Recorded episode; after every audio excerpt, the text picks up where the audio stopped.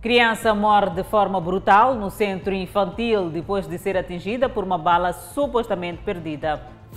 Acidente de viação mata quatro pessoas e fere mais 30 em Nampula. Greve silenciosa dos transportadores deixa algumas rotas sem chapas em Maputo. Ministro da Saúde lança a campanha de vacinação massiva de crianças contra pólio.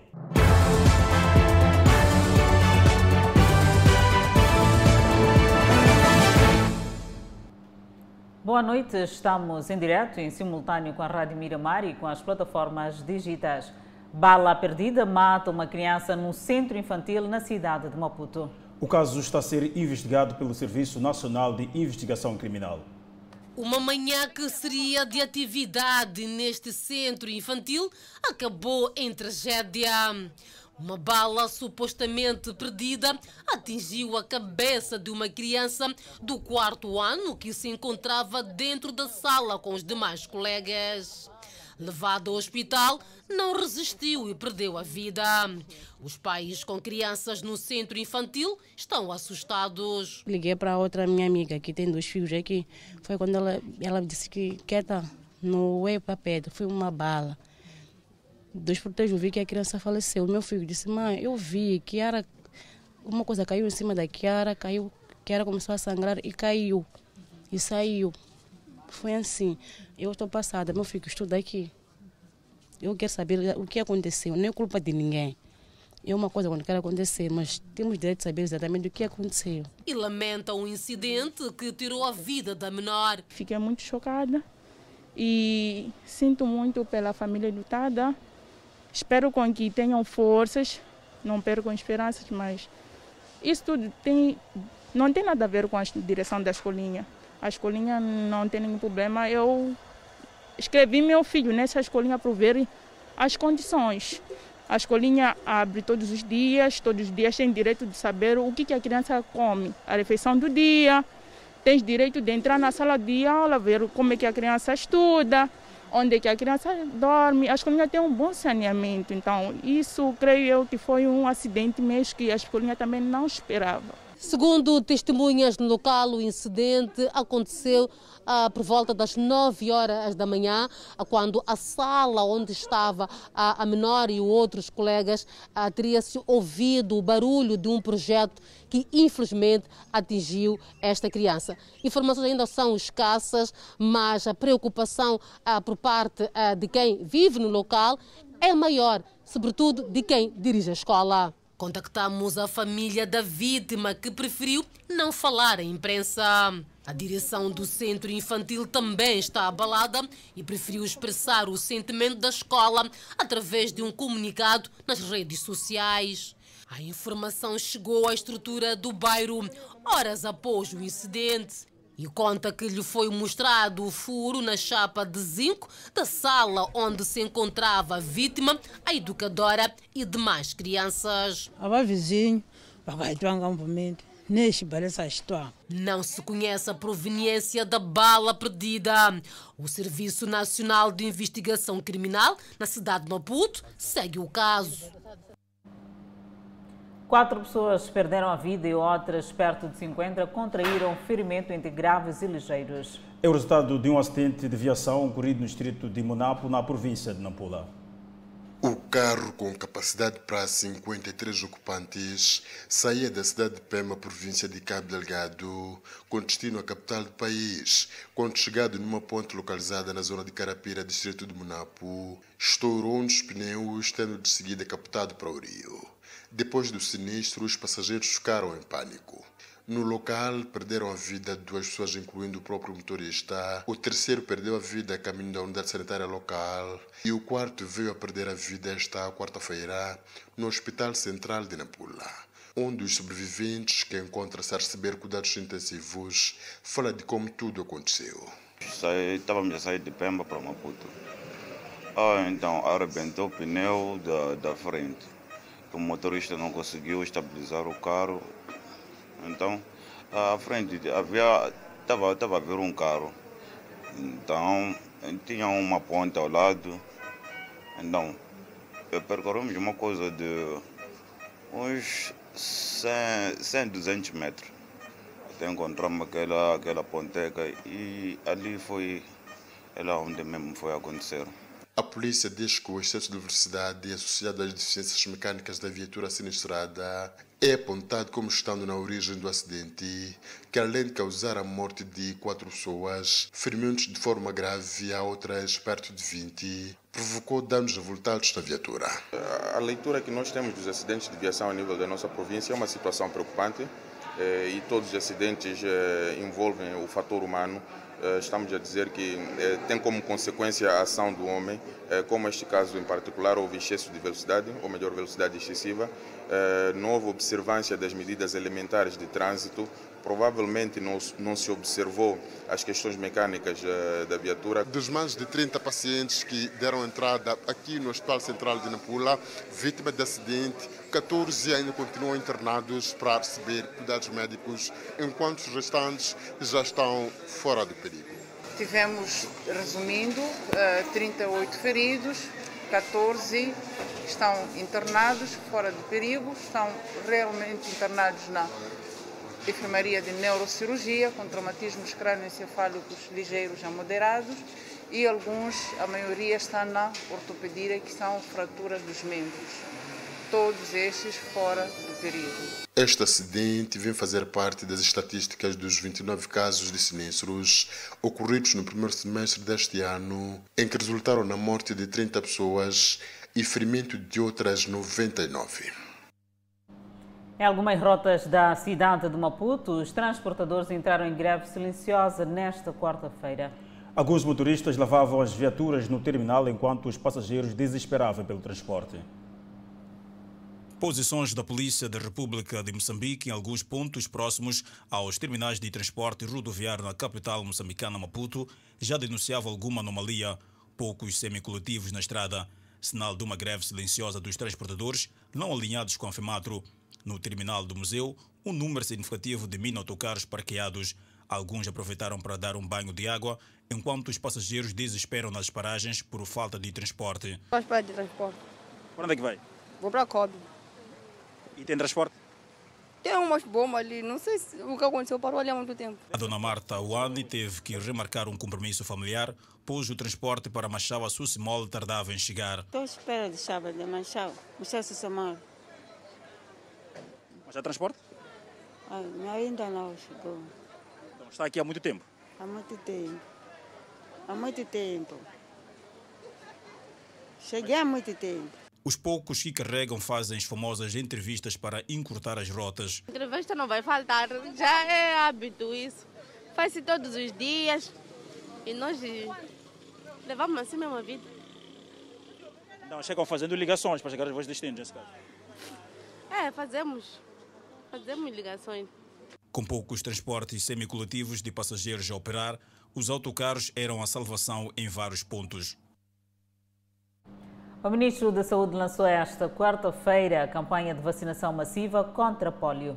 O processo vai decorrer de 7 a 10 de julho em brigadas móveis instaladas nas unidades sanitárias, centros infantis e porta a porta. Moçambique já estava livre de poliomielite ou seja, paralisia infantil. Mas um caso identificado em Tete, importado de Malawi, juntou-se a outros casos e causou alarme e alerta. Foi confirmado um caso de poliomielite selvagem do tipo 1 numa criança de 12 anos de idade, residente no distrito de Xangara, na província de Tete, com uma ligação clara com o caso do Malawi. Doença sem cura, mas que se pode prevenir com vacina. 7 milhões de meticais mobilizados pelo governo e parceiros para a campanha de vacinação. Cerca de 7 milhões de crianças de 0 a 5 anos serão imunizadas em todo o país, sendo cerca de 230 mil crianças a meta da capital Maputo, cidade que acolheu o lançamento da campanha. Autoridades garantem que nenhuma criança elegível estará fora do processo. É mesmo por isso que, além das brigadas móveis instaladas em todas as unidades sanitárias, a vacinação irá acontecer nos centros infantis, nos mercados e até porta a porta. Vamos fazer a campanha porta a porta. Vamos também ter brigadas fixas a nível de todas as unidades sanitárias da cidade.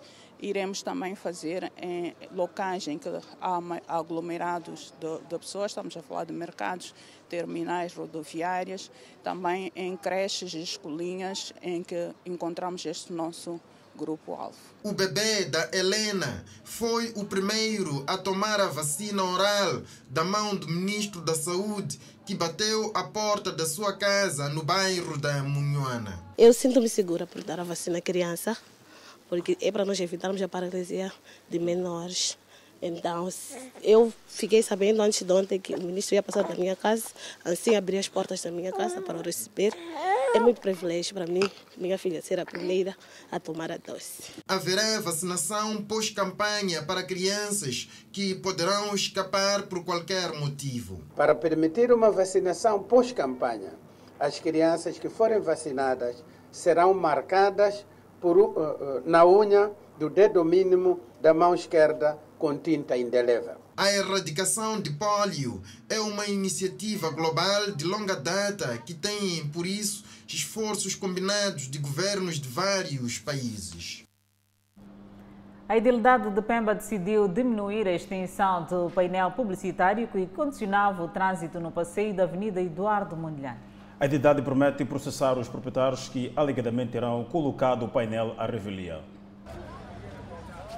Não se sabe quantas outras cabeças terão contraído lesões com o painel publicitário erguido em pleno passeio da Avenida Eduardo Mondlane, na cidade de Pemba.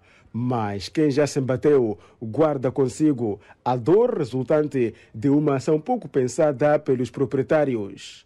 Mesmo não tendo estudado numa faculdade de engenharia, os munícipes não têm dúvidas sobre o erro de engenharia patente na infraestrutura. O engenheiro que estava a fabricar, não é? Ele falhou porque em condição normal isso tinha que terminar até aqui, mas ele veio até ocupar o caminho, quer dizer, a passagem da, da população. Então nós, ao passar, temos ainda dificuldade a passar.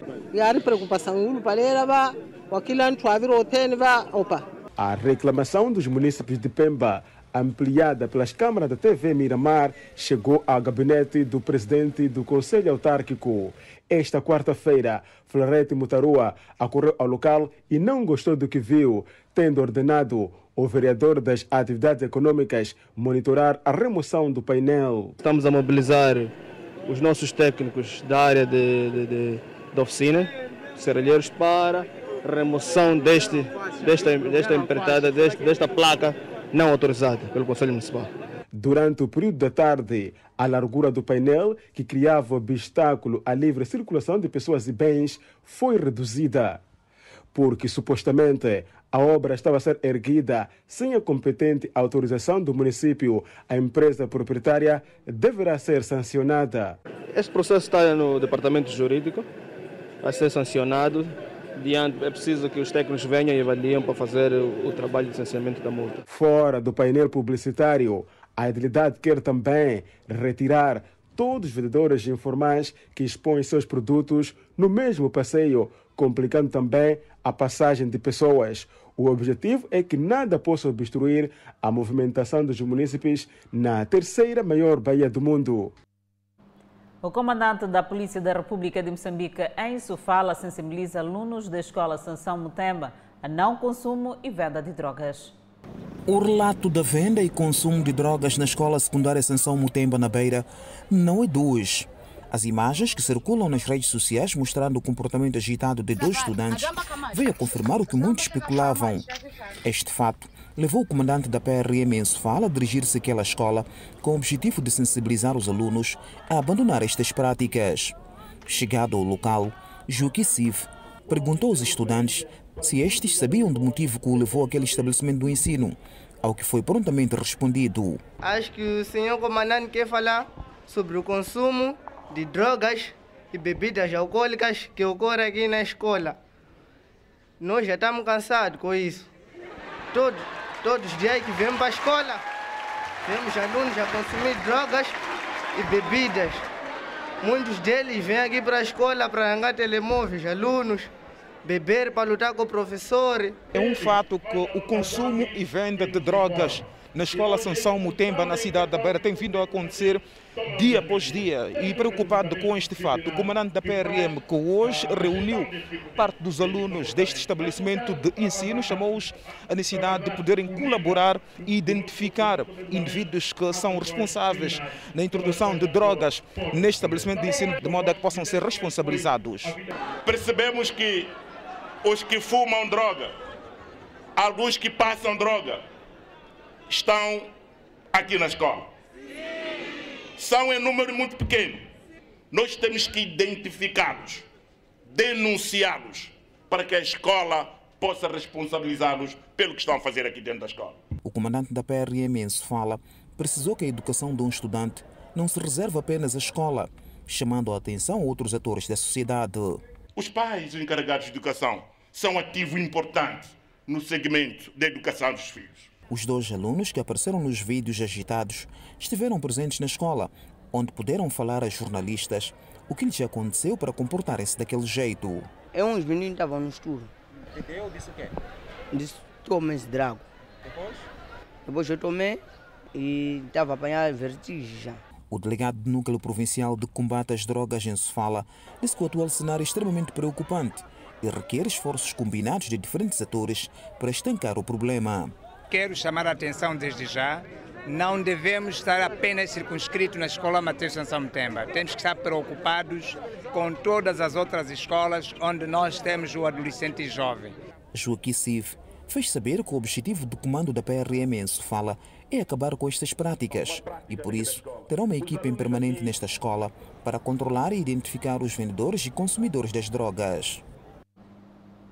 A Autoridade Tributária de Moçambique quer alargar a sua base de arrecadação de receitas com o fomento de cooperativismo. O plano passa pela transformação das associações econômicas em cooperativas.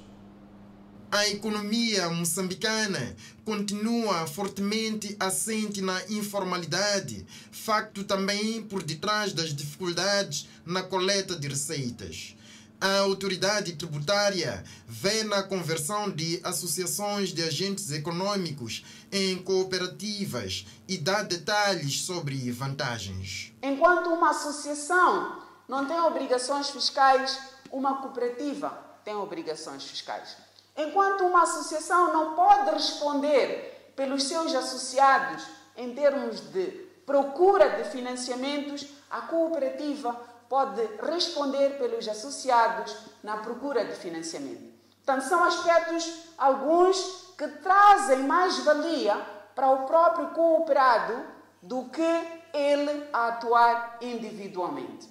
Novas formas de cooperativismo já em funcionamento em vários pontos do norte e centro do país chegam à capital Maputo, onde o secretário de Estado acredita no alargamento de base tributária e redução do déficit fiscal. É notável a dificuldade com que a administração tributária se depara para a coleta de receitas nesse setor. É nesta perspectiva que a Autoridade Tributária de Moçambique propõe a introdução do Programa Nacional de Desenvolvimento Cooperativo. A presidente da autoridade tributária vê diferença no comportamento do setor informal nas zonas rurais e do mesmo nas cidades, onde há também a faceta do mercado negro. É, na verdade, a informalização do já formal que culmina sempre com a fuga ao fisco. O que significa que é um mecanismo que está sendo utilizado pelos estabelecimentos formais para evitar o fisco. Então, isto é uma ilegalidade. Isto tem um perfil diferenciado do setor informal tradicional que nós encontramos nas zonas rurais. O cooperativismo provou em várias fases do desenvolvimento, não só de Moçambique, ser uma forma eficaz de aceleração econômica. Com efeito, as cooperativas representam uma atividade peculiar na economia de um país, com características próprias que as diferem dos demais tipos de organizações econômicas pronunciamentos colhidos no lançamento esta quarta-feira do ciclo de formações do Programa de Desenvolvimento Cooperativo. Sul-africanos bloquearam a estrada na província de Pumalanga em reivindicação ao elevado custo de preço de combustíveis. A Estrada Nacional número 4 também não escapou à ação dos protestantes. As estradas que levam a Bombela, na província sul-africana de Mpumalanga, por via da fronteira de Ressano Garcia, na província de Maputo, ou seja, pela Estrada Nacional número 4, foram bloqueadas nesta quarta-feira, alegadamente por taxistas. As principais estradas afetadas incluem a movimentada Estrada Nacional número 4 e o cruzamento de Matsulo, cruzamento de Canhamazan, cruzamento de Carrino, Matafin e a Estrada 40 de White River e Plaston para Campoquene, na província de Pumalanga. O protesto, que já se ouvia falar há algum tempo, foi desencadeado pelo alto aumento de combustíveis. O cenário fez com que motoristas e passageiros que usam transporte público ficassem retidos, pois nada se movia dentro e fora dos municípios de Canhamazan, Pinar, Camboquene, Cholos e Babaton. As empresas de propriedade estrangeira em alguns desses municípios permaneceram fechadas, pois temiam saques. Os principais postos de gasolina também estão inoperantes, temendo pelo pior.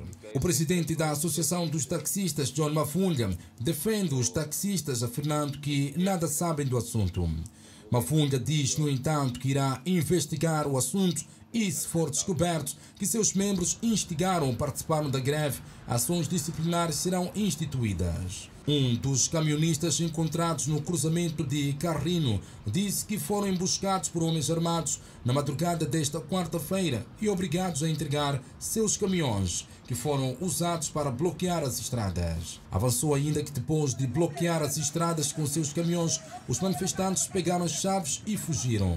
Embora haja presença policial em algumas partes de Lofeld, onde as estradas foram bloqueadas, pode ser feito nesta fase, já que os caminhões não podem ser retirados do caminho.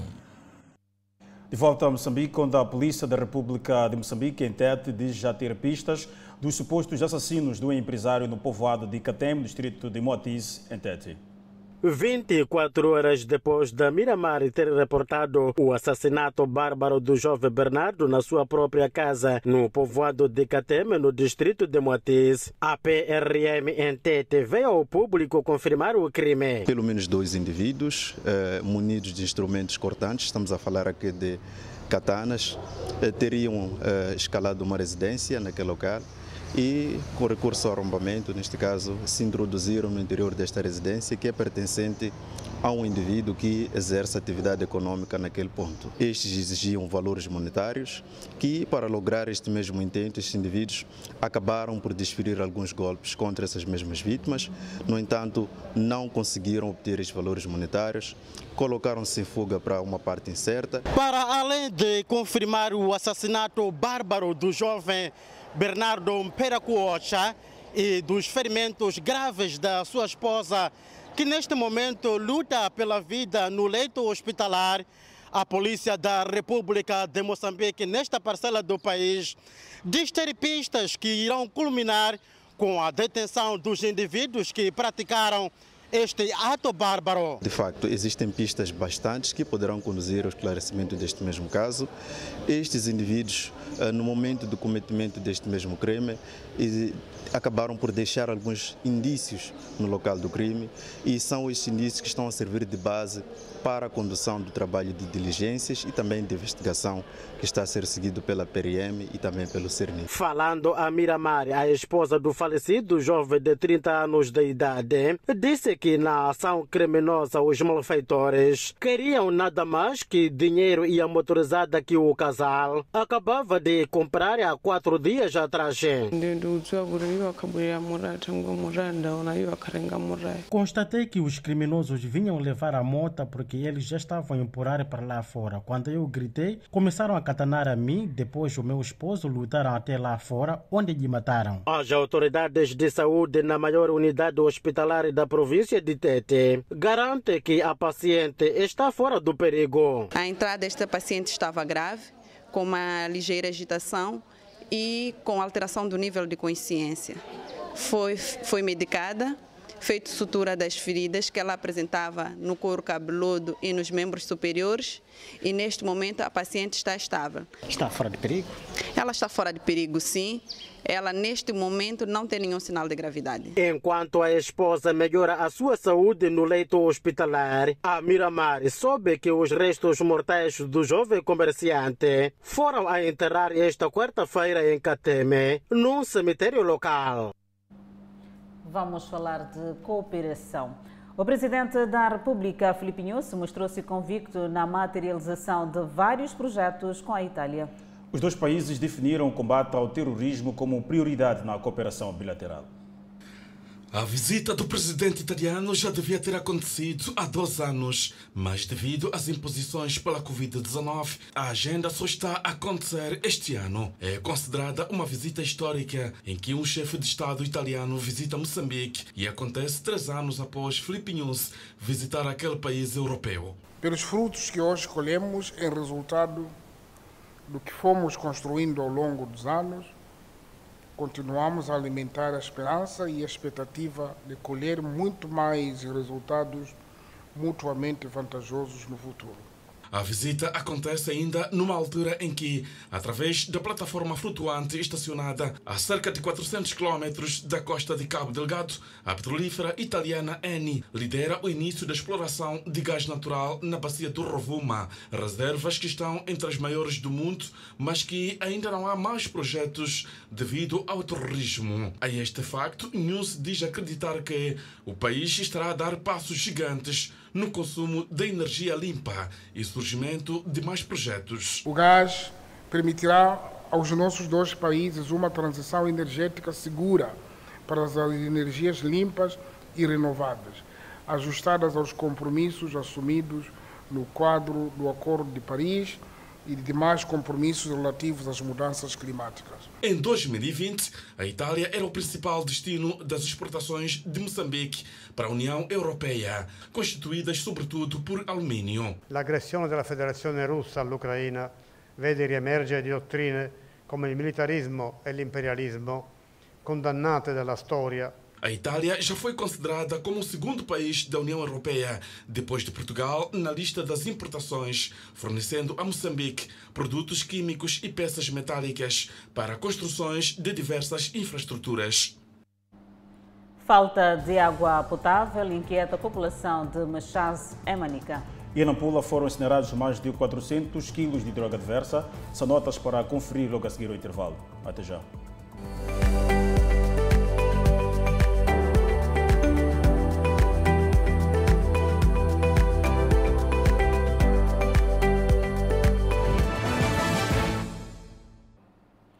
De volta ao Fala Moçambique, no centro do país, onde a população do distrito de Machaz e Manica sente a falta de água potável.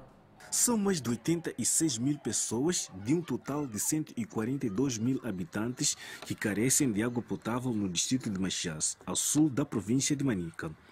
Neste momento, a taxa de cobertura de abastecimento situa-se em 40%, servindo 56.500 pessoas em todo o distrito. Alberto Fazenda é residente no distrito de Machás. É uma das pessoas afetadas pela escassez de água potável água potável, aqui não tem água potável, só que tem água salgada. Devido à insuficiência de fontes de água no distrito de Machás, a população carenciada consome água imprópria extraída de poços tradicionais, rios e charcos. Muitos têm de percorrer longas distâncias para encontrar a fonte mais próxima. Eh, nós estamos a confiar em um senhor chamado Marica, esse que tem água, que nós usamos aqui em Machás. O Conselho Executivo Provincial garantiu que irá montar o sistema de abastecimento de água por forma a aliviar o sofrimento da população, uma vez que o distrito de Machaze é considerada como semi-árida. A água de Machaze, a partir daqui da sede, é salubre. Então vamos colocar esse sistema para podermos prover a água potável sem sal. Também vamos colocar, estamos agora a construir uh, sistema de água também de desalinização no Enzine, nessa parte em que constitui fronteira com Zimbábue e que estão a buscar água no Zimbábue. No Enzine vamos, vamos conseguir construir ainda agora o sistema de água. Eu penso que isto vai ser uma valia para nós e, consequentemente, a nossa percentagem vai subir. Atualmente, no distrito de Machás existem 128 furos operacionais, registrando-se um déficit de 287 fontes. Para além destas, funcionam ainda em Machás 23 pequenos sistemas de abastecimento de água e 73 bombas manuais que estão instaladas nos principais aglomerados do distrito. Foi lançada a pedra para a construção do sistema de abastecimento de água em Cumbana, distrito de Jangamo, em Inhambane. E foi fixado o prazo de até junho de 2023 para a entrega do empreendimento que terá uma capacidade para fornecer água a quase 14 mil habitantes. À semelhança de outros pontos da província de Inhambane, o distrito de Jangamo ainda registra enormes dificuldades para abastecimento de água potável. Nesta altura, a provisão de água aqui em Cumbane depende de operadores privados, além de poços a céu aberto. Os residentes desta zona contam o drama que passam para conseguir ter água potável. Dona Lourdes vive em Cumbane, sede do distrito de Jangamo. Conta que para ter água é preciso recorrer a privados e, em caso de falta de dinheiro para pagar, deve-se percorrer longas distâncias até a zona onde existe uma bomba manual. Água estamos a apanhar na bomba. É longe? É longe, estamos a cartar, mas é longe, é muito distante. O governo está ciente desta preocupação dos residentes de Cumbana e, para resolver o problema, está a investir perto de 100 milhões de meticais na construção de um sistema de abastecimento de água que poderá servir cerca de 14 mil habitantes, dos mais de 29 mil que vivem nesta região. A cobertura atual do distrito é de 72,9 e, com a conclusão do sistema de abastecimento de água, Combana sede e a construção de cinco furos irá aumentar o nível de cobertura para 76,3%. Senhor Vasco reside em Cumbane e espera deixar o sofrimento para trás. Nós trávamos água no, no céu aberto. Agora com essa construção nós estamos tudo satisfeitos. A Direção Nacional de Abastecimento de Água e Saneamento diz que a meta é construir 100 sistemas como este por ano a nível do país. E para garantir a sustentabilidade dos mesmos, a gestão é sempre privada. A, a nossa gestão é uma gestão delegada. Quando termina a nossa infraestrutura, há uma necessidade de termos um privado a gerir o sistema. Então, a direção provincial, os distritos, lançam um concurso para poder selecionar o gestor e o gestor poder fazer a gestão do sistema. Mas essa gestão tem que ser feita com o apoio da província, com o apoio do distrito, principalmente com o apoio do beneficiário. Se os beneficiários não puderem apoiar, esse sistema por si só não vai ser sustentável. Atualmente, o nível de cobertura em termos de abastecimento de água no país é de 56%. Na Pula foram incinerados mais de 400 quilos de droga diversa. São drogas que resultam das apreensões feitas no segundo trimestre deste ano pelo Serviço Nacional de Investigação Criminal e a Polícia da República de Moçambique, na Pula. Das drogas apreendidas e depois incineradas esta quarta-feira, consta metanfetamina, a heroína e cannabis sativa, vulgo suruma. As drogas foram apreendidas no distrito de Monapo, num número total de 395, e o restante, que é a cannabis sativa, foi apreendida dentro da cidade de Nampula, embora outras seja de origem do, da província da Zambésia, concretamente no distrito de Mocuba. Além do tráfico de drogas nos distritos costeiros, Mugovola está a transformar-se nos últimos meses um verdadeiro centro de produção de suruma. No distrito de Mogovola é que conseguimos encontrar machambas com uma área muito extensa de produção de cannabis sativa. O que é que eles fazem? Nas laterais produzem produtos comestíveis como milho, mapira e no meio vem lá produzido a cannabis sativa.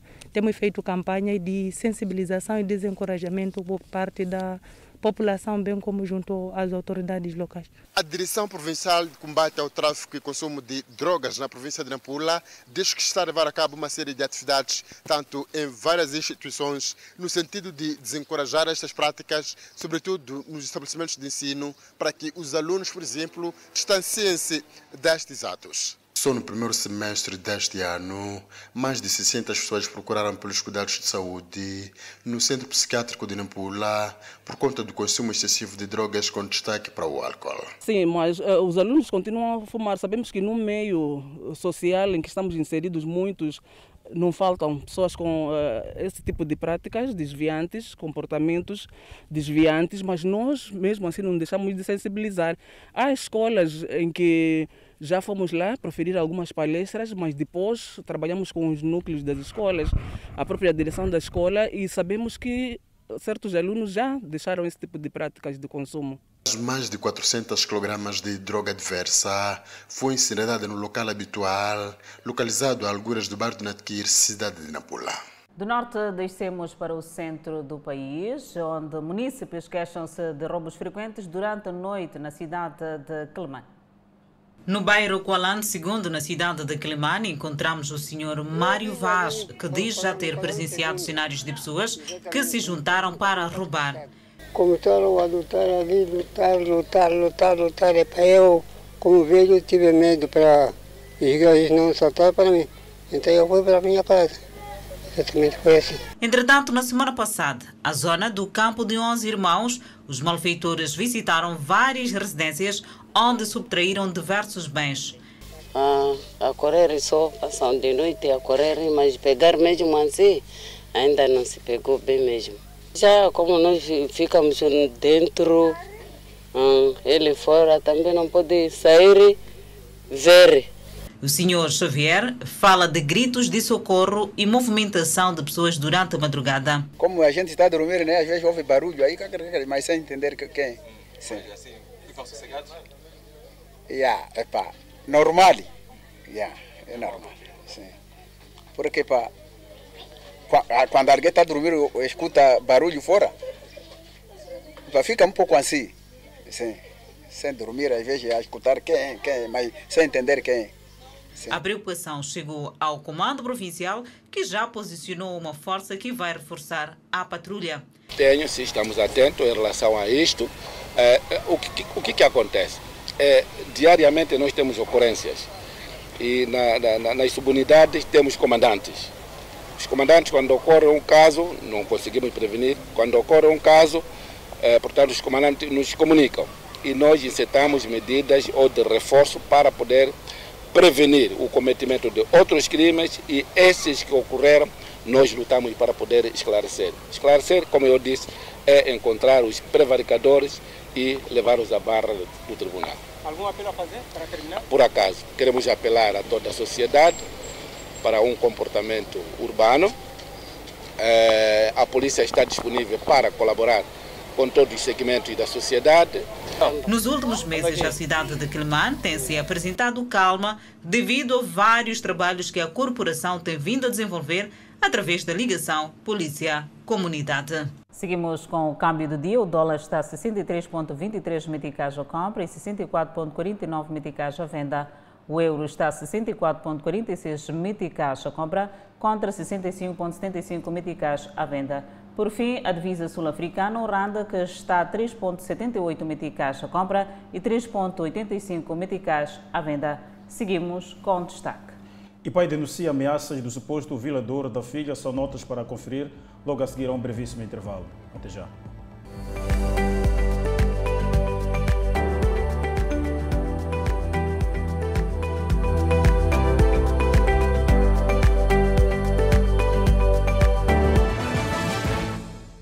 Volta ao Fala Moçambique, o indivíduo acusado de violar menor de 13 anos de idade foi solto pelas autoridades e ameaça a família da vítima. E a família questiona a soltura do homem em menos de uma semana. Uma adolescência comprometida por apetites carnais de um homem de 40 anos de idade.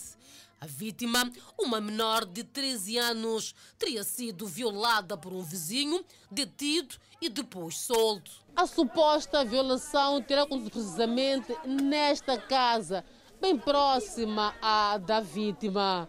A mãe conta que o indiciado teria convidado a menor na ausência da mãe, sob pretexto de levar algo na casa. E foi aqui onde o homem forçou ao ato sexual. A situação preocupa a família neste momento, uma vez que o indiciado foi detido e solto. E mais do que isso, faz ameaças à família da vítima. Eu tenho medo dessa senhora, que não é a primeira, não é a primeira vez que faz violou criança, é a segunda vez. Depois agora ela está ameaçar, diz que há de matar minha filha ou minha neta, ela bazar. Já tem medo eu. Tem medo, medo mesmo de verdade. A família está desesperada e afirma que o homem foi solto mesmo com resultados médicos que confirmam a violação. Eu levei aquela senhora com o chefe de guarda e na esquadra. Quando chegou na esquadra, falou com ela de entregar aquela ali. Deu o papel, foi no hospital. Quando chegou no hospital, deu certo. Viram com aquela papel, veio lhe entregar. Estava na cadeia, ela saiu, cometeu outro erro. Depois ela lhe tiraram. E eu estou pedindo ajuda, estou pedindo ajuda por causa disso aqui. A menor está traumatizada. Já para vir aqui para cozinhar para os irmãos, está a ser muito difícil, ela tem medo. Às vezes ela chora, vai lá, não vai acontecer nada. Ela com medo está traumatizada a criança. E já nós devemos lhe controlar bem, mesmo na escola. Eu vou para ver como que ela está. O acusado convivia com a família. Eu não esperava dizer que podia fazer uma coisa dessa para mim. Eu tenho que voltar para a cadeia esse homem. Hum, não vale a pena ficar aqui. Senão vou continuar a fazer as mesmas coisas. Não vale a pena ficar mesmo. É melhor voltar para lá. No bairro, os vizinhos repudiam o ato. Eu estou a dizer, se foi verdade, nós temos que seguir, ter o que? A justiça acontecer. Enquanto a justiça não chega, o acusado passeia a classe no bairro. Passadas duas semanas, ainda não foi localizado o homem que matou o seu rival na zona de Macurungo, na cidade da Beira. A 22 de junho, reportamos na zona de Macurungo, na cidade da Beira, um caso de um alfaiate que foi morto por um cidadão que o acusava de relacionar-se com a sua esposa. Passadas duas semanas, a família do alfaiate está preocupada por saber que o autor do crime continua em parte incerta. Realmente, nós estamos aflitos, porque um crime desse tipo, é, a pessoa é impune. Então, isso inquieta a sociedade. Inquieta a sociedade por quê? Porque nós não conhecemos quem vai ser a, a, próxima, o próximo, a, próxima, a próxima pessoa a sofrer o ataque. O nosso entrevistado lembra que chamou a atenção o seu primo sobre o perigo que a relação poderia se transformar, de tal forma que no dia em que o mesmo foi assassinado, havia agendado uma reunião familiar de modo a persuadi-lo a desistir da mesma. Éramos para nós impedirmos essa, essa relação, porque nós estávamos a ver que estava correndo um risco, porque muitas das vezes aquele senhor vinha, escondia-se na casa de banho, escondia-se no mato, de, com katana, e ele sempre mandava recados com pessoas assim, vamos dizer a ele, vou matar, vou matar. Ameaçava simplesmente, ameaçava. E essa ameaça ele concretizou. Matou realmente. Vocês queriam fazer com que o vosso familiar desistisse da relação? Exatamente. Mas não foram a tempo. Não fomos a tempo. A sobrinha do alfaiate disse que foi difícil fazer perceber ao tio que estava a entrar numa relação que ia custar-lhe a vida. Já víamos apelando. Ah, já tinham apelado? Sim, sim, só que ele insistia também. Era o seu, seu tio? Sim, é meu tio. Ficava então vocês já vinham apelando a ele? Sim, ele insistia. Sempre minha mãe falava com ele, meu pai falava com ele que era para deixar ela, né? Porque sempre aquele senhor ameaçava. Independentemente deste fato, a família apela para que as autoridades encontrem o senhor Chico, de modo que a justiça seja feita. Moradores do bairro Vila Nova satisfeitos com a implantação de nova sede administrativa. Com as infraestruturas deixarão de serem atendidos na casa do líder comunitário. A cidade de Chimoio conta com 34 bairros e igual número de líderes comunitários que ajudam na gestão administrativa municipal. O trabalho ficou leve com a inauguração da primeira das 34 sedes administrativas para facilitar a tramitação de documentos. Este sonho não se concretiza num prazo curto e sem a colaboração de todos. Daí que apelamos à calma e participação efetiva de cada um de nós. A seguir a esta inauguração, iremos ao longo do mês proceder ao lançamento da primeira pedra para a construção de mais uma sede no bairro 25 de setembro, vulgo. Dona Rebeca Fernando é moradora do bairro Vila Nova há mais de 20 anos. Caminha em direção à nova sede para tratar a declaração do bairro. Logo a chegar é atendida pelo líder. Já com a declaração nas mãos, a satisfação ficou timbrada no rosto. O atendimento foi muito bom. Cheguei lá dentro, ele me atendeu muito bem, gostei. Gostei muito, estou muito satisfeita. Tomé José, também morador da Vila Nova, contou à TV de Primeira que em tempos até se podia pensar que os líderes gingam. Muitas das vezes eu ia para lá. Primeiro, primeiro foi para lá por causa do guia. Eu disse que eu ainda, de momento ainda estou um pouco apertado. Então, espera-me um pouco. A sede administrativa implantada no bairro Vila Nova poderá aliviar a população, uma vez que estes eram atendidos na casa do líder comunitário. É, nós íamos em casa do líder, íamos tratar ou no Conselho Municipal. Agora que já estamos aqui perto, e qualquer coisa que vai surgir na zona, que nós vamos vir aqui perto. O mais felizardo na história é o líder do bairro Vila Nova, que deixou de atender as pessoas em casa própria. Vamos atender com dignamente os nossos munícipes e como vinhamos atendendo. E, e aqui é uma instalação própria e tem todas, tudo, tudo aquilo que nós queremos, mesmo arrumo, casa de banho, gabinete do líder, aqui é na secretaria. A inauguração da primeira das 34 sedes administrativas enquadra-se no lançamento das comemorações dos 54 anos de elevação de Chimoio à categoria de cidade, que se assinala a 17 de julho. O presidente da República, Filipe Nunes, manteve esta quarta-feira uma interação telefônica com seu homólogo da Ucrânia, Volodymyr Zelensky. Durante uma conversa de 30 minutos com o presidente da República, Filipe o presidente da Ucrânia, Volodymyr Zelensky, felicitou Moçambique pela eleição a membro não permanente do Conselho de Segurança das Nações Unidas. Manifestou o seu interesse em explicar aos países africanos, num fórum apropriado, sobre a situação de segurança e usar a oportunidade para uma abordagem sobre aspectos de índole econômico e comercial. Por sua vez, o presidente da República de Moçambique, Filipe Nyusse, agradeceu ao presidente Zelensky pela informação detalhada que prestou. O presidente da Ucrânia informou seu homólogo sobre a situação de intervenção militar da Rússia na Ucrânia. E o presidente Filipe Nunes manifestou solidariedade pela perda de vidas humanas e mais de 12 milhões de deslocados, bem como a destruição de infraestruturas. O presidente Nunes explicou a posição de abstenção tomada por Moçambique em relação à guerra entre a Rússia e a Ucrânia como postura decorrente da Constituição da República e da política externa que defende a solução de diferendos por meio de diálogo. News explicou ainda que Moçambique defende o respeito pelo direito internacional humanitário, direitos humanos e proteção das vítimas de guerra e de conflitos armados. Filipe News agradeceu a Ucrânia por ter expresso a sua confiança por Moçambique através do seu voto a membro não permanente do Conselho de Segurança das Nações Unidas e assumiu a sua responsabilidade de trabalhar para a paz e segurança no mundo. O presidente News enfatizou o seu encorajamento à Ucrânia e à Rússia no sentido de voltarem ao diálogo direto e com humildade buscar uma solução diferente da guerra, apesar de não se tratar de um conflito interno entre as partes envolvidas. 11 feridos em repressão a protestos anti-golpe no Sudão. Itália declara estado de emergência para combater a seca. Essa nota já conferir logo a seguir a um brevíssimo intervalo. Até já.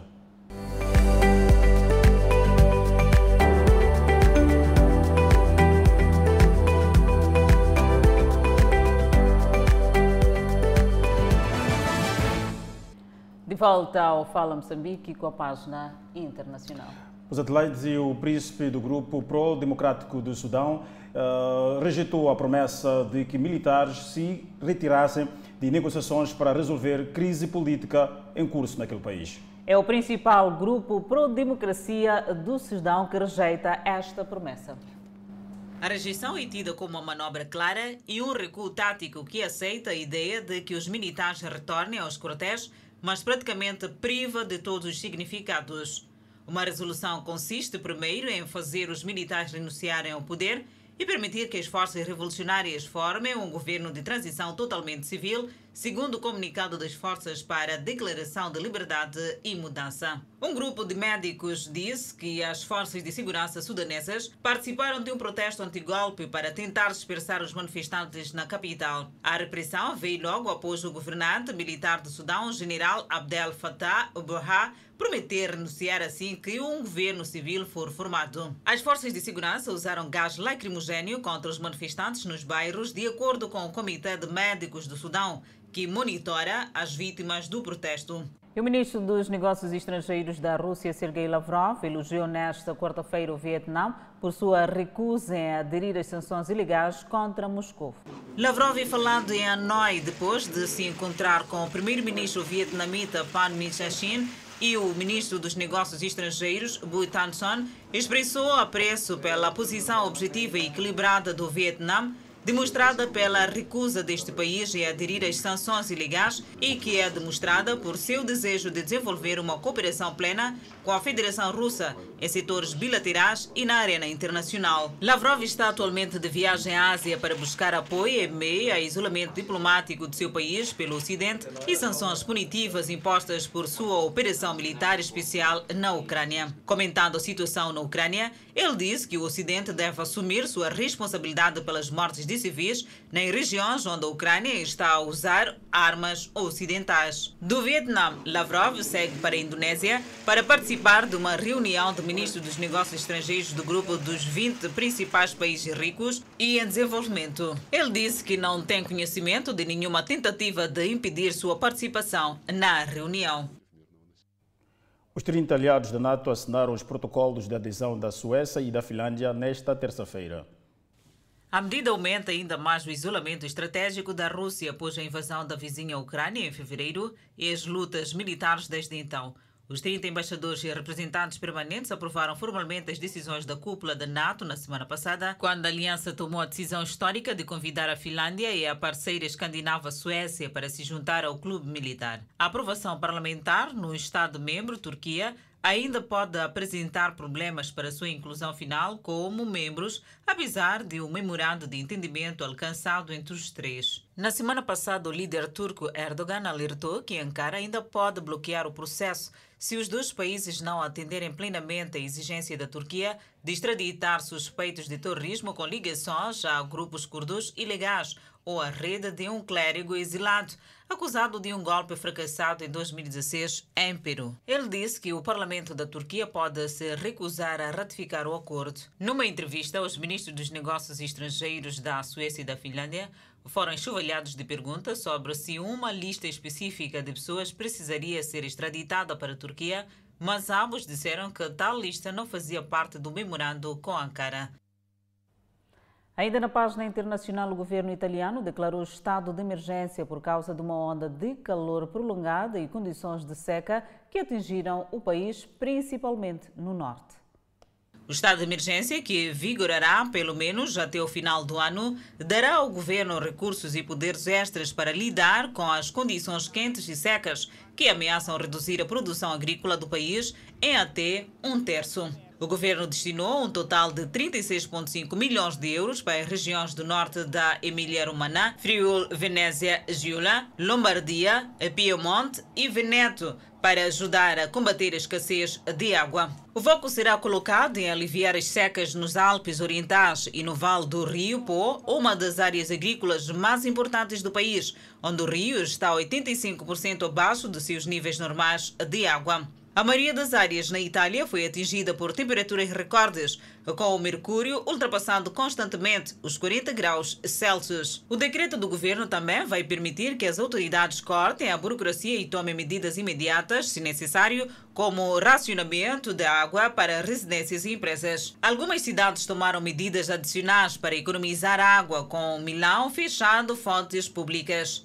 Verona e Pisa também anunciaram medidas locais da economia da água, estabelecendo limites para o uso diário de água pelos moradores e exigindo que a água potável só possa ser usada para fins domésticos, como limpeza pessoal. O decreto vem um dia depois de o aumento das temperaturas terem sido responsabilizado por desencadear um deslizamento de terra glacial no nordeste da Itália, que matou pelo menos sete pessoas. Uma greve de trabalhadores ferroviários exigindo salários mais altos em meio a uma crise de custo de vida, interrompeu os serviços de comboio na França. A empresa ferroviária nacional diz que um em cada quatro metros foi cancelado, enquanto os serviços regionais, como comboios suburbanos na região de Paris, sofreram interrupções. Espera-se que as linhas internacionais, incluindo os comboios para Londres e para Bruxelas, funcionem normalmente. Os sindicatos convocaram uma greve de um dia. Uma reunião entre os sindicatos e a direção dos sindicatos foi marcado para quarta-feira. O principal sindicato da empresa disse em comunicado que quer aumentos gerais de salários pelo menos iguais à inflação crescente após 10 anos de congelamento dos salários. A greve ocorre porque muitos viajantes planeavam usar comboios para férias de verão. Os sindicatos aconselharam as pessoas a cancelar ou adiar suas viagens e trabalhar em casa quando possível. A chefe da Comissão Europeia, Ursula von der Leyen, disse que a Europa precisa repensar as estratégias de crescimento econômico em meio a crises de custo de vida em um impulso de fontes renováveis de energia. Von der Leyen deu as boas-vindas ao primeiro-ministro tcheco Petra Fiala em sua liderança no Conselho da União Europeia, citando sua declaração ao assumir o cargo na semana passada: repensar reconstruir e repotenciar. Von der Leyen, ao plenário em Estrasburgo, que precisa se repensar a maneira como impulsionar o crescimento.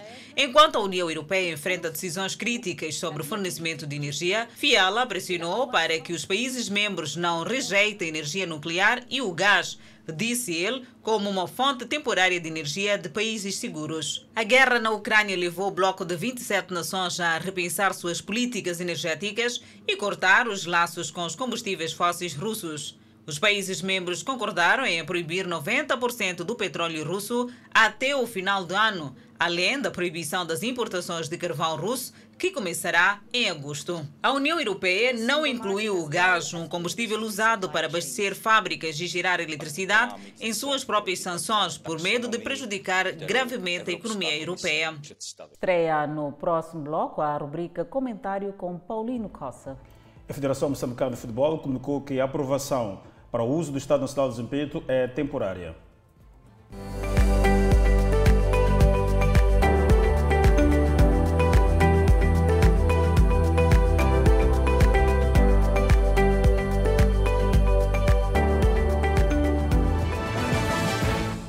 Estreamos hoje a rubrica Comentários com Paulino Costa e os comentários serão em todas as edições do Fala Moçambique. O jurista aborda hoje o impacto da indústria dos raptos na economia nacional.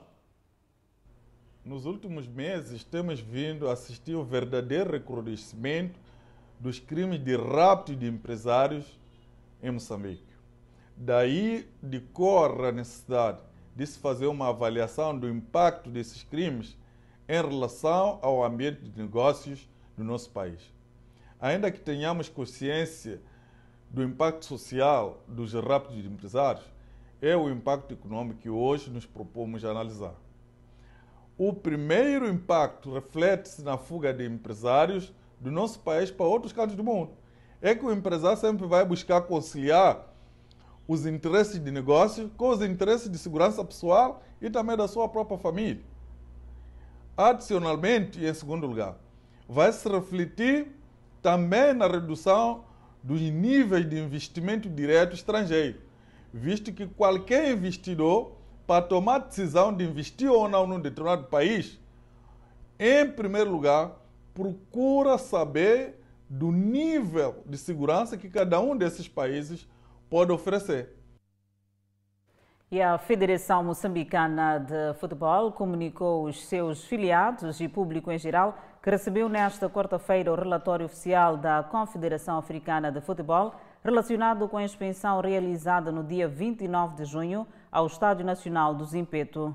De acordo com o documento, o recinto desportivo foi temporariamente aprovado, podendo assim acolher o jogo da primeira mão da qualificação do CAN Argélia 2022 entre Moçambique e Zâmbia no dia 24 de julho. Em relação aos jogos subsequentes séniores A da CAF, como as eliminatórias do CAN e os jogos interclubes da CAF, uma nova inspeção deverá ser realizada para avaliar a prontidão do estádio e uma nova decisão a ser tomada. A CAF recomendou a realização de algumas intervenções prioritárias, em particular no que se refere ao perímetro de vedação do estádio e sanitários para os espectadores, tendo em vista uma aprovação permanente. A Federação Moçambicana de Futebol saúda os esforços conjuntos desenvolvidos com a Secretaria de Estado do Desporto e do Fundo de Promoção Desportiva no sentido de melhorar progressivamente as condições do Estado Nacional do Zimpeto, de modo a responder aos padrões estabelecidos para jogos internacionais. E essa é uma aprovação temporária. Os Mambos vão voltar a jogar no Estado Nacional, em pleno público, para lhes dar mais vitórias. Mas já seguimos com mais notas informativas, ainda olhar para o futebol, mas na página internacional, o Paris Saint-Germain anunciou Christophe Gallier como o novo treinador do clube. Galtier se juntou ao Paris Saint-Germain num contrato de dois anos, depois de deixar o Nice no mês passado. O francês de 55 anos ingressou no Nice em 2021, depois de levar o Lille ao seu primeiro título da Ligue 1. Antes de ingressar no Lille, Galtier passou oito temporadas no Saint-Étienne, onde conquistou a Copa da França na temporada 2012-2013. A nomeação de Galtier ocorre depois de que o presidente do Paris Saint-Germain pôs fim às especulações em torno do astro francês Zinedine Zidane, descartando relatos de que o PSG estava em conversações com o treinador para assumir a equipa. Pochettino, que foi nomeado pelo PSG em janeiro de 2021, conquistou o título da Ligue 1 na temporada 2021-2022 e a Copa da França na temporada 2020-2021, mas não conseguiu entregar a Liga dos Campeões, o único grande troféu que escapou ao Paris Saint-Germain. O PSG, oito vezes campeão da Liga, desde a aquisição pelo Qatar Sport Investment, foi vice-campeão da Liga dos Campeões em 2020. Pochettino chegou com um currículo forte depois de tornar o Tottenham um eterno entre os quatro primeiros colocados da Premier League e chegar à final da Liga dos Campeões em 2019. Apesar de ter um elenco repleto de estrelas à sua disposição no PSG, com Kylian Mbappé, Neymar e Lionel Messi a liderar o ataque, Pochettino não conseguiu conquistar os outros troféus nacionais em oferta e levantou apenas o título da Liga na temporada passada.